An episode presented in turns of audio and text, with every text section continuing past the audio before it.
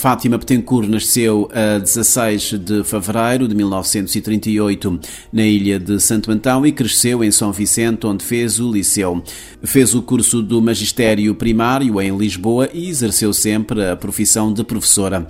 Paralelamente, seguiu também a via jornalística, tendo trabalhado como locutora e produtora de programas radiofónicos em Cabo Verde, Guiné-Bissau e Angola. Tem vários contos e artigos premiados em concursos literários e participação dispersa por vários jornais e revistas do arquipélago. Neste março, o mês da mulher, a nossa curiosidade esteve mais centrada na paixão da Fátima Betancourt pela rádio. Tinha acabado de me formar, tinha voltado para Cabo Verde e naquele tempo valorizava-se muito a pronúncia lisboeta. Alfacinha. Ah, eu, eu sei muito bem que foi por causa disso que me foram chamar. Então foram ter comigo para se eu queria fazer um teste para, para ver se dava para locução. Eu fui fazer o teste, passei e comecei a fazer, fazer locução.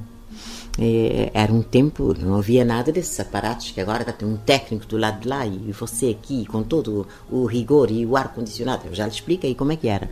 Era uma salinha única, eu não tinha nenhum técnico, era eu que mexia em todos aqueles botõezinhos, nem sei como, porque eu só avessa botões, mas era eu que mexia em todos os botões, enquanto os ratos desfilavam ali naquela velha Rádio Barlavento. Rádio Barlavento, senhor. Então eu já conhecia aquela família Mas o que é que fazia? Lia os noticiários? Ah, eu lia os discos pedidos, mantenha, eu lia os noticiários, eu, eu lia, eu fazia tudo. Uhum. Fazia uma emissão de uma ponta a outra. Havia um, um, técnico que ia pôr lá os motores a trabalhar ou que tirava as bobines e colocar as Era a única coisa que o rapazinho fazia que eu chamava o ajudante de estúdio.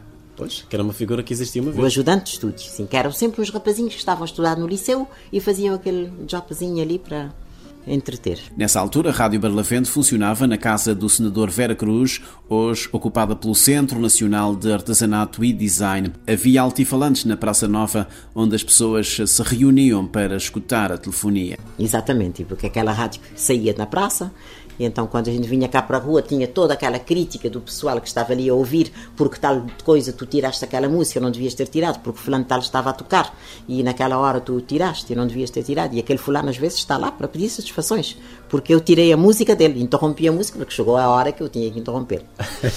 Era, era muito engraçado, era tudo muito artesanal, mas toda, tudo feito com um espírito de missão muito grande. Toda a gente trabalhava ali por amor à camisola mesmo. E então, aquele bichinho do microfone é uma coisa que entra e não sai mais. Algum episódio nessa passagem uh, pela rádio que tenha marcado, a, digamos, a Fátima Betancourt? Bom, assim de repente estou-me a lembrar de, um, de, um, de, uma vez que, que nós anunciamos a morte de um cabo-verdiano ilustre. Por acaso esqueci-me completamente quem era esse cabo-verdiano. Lembro-me da história, mas não do cabo-verdiano. Cabo-verdiano ilustre que tinha morrido em Portugal e então a rádio parlamento desfazendo-se em lágrimas e, e queixas por causa dessa morte.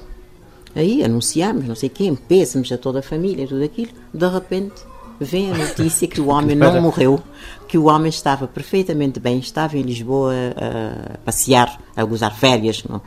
Oh meu Deus, então ficamos numa maior aflição. Havia um senhor que era o senhor Telmo Vieira.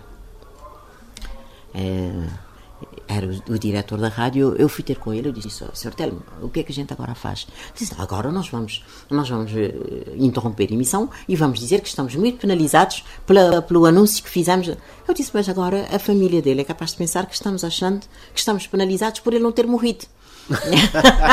pois, agora era pior a emenda que pior a emenda. Agora caiu tudo na gargalhada, acabamos por desfazer o equívoco e tudo voltou ao normal. Mas havia coisas dessas de vez em quando um microfone que ficava aberto e que a gente estava contando uma brincadeira um para o outro e, e sai tudo ali para fora, enfim. As memórias da escritora e radialista Fátima Betancourt, ainda do tempo da Rádio Barlavento, inaugurada oficialmente no dia 30 de junho de 1955 na cidade do Mindelo, em São Vicente.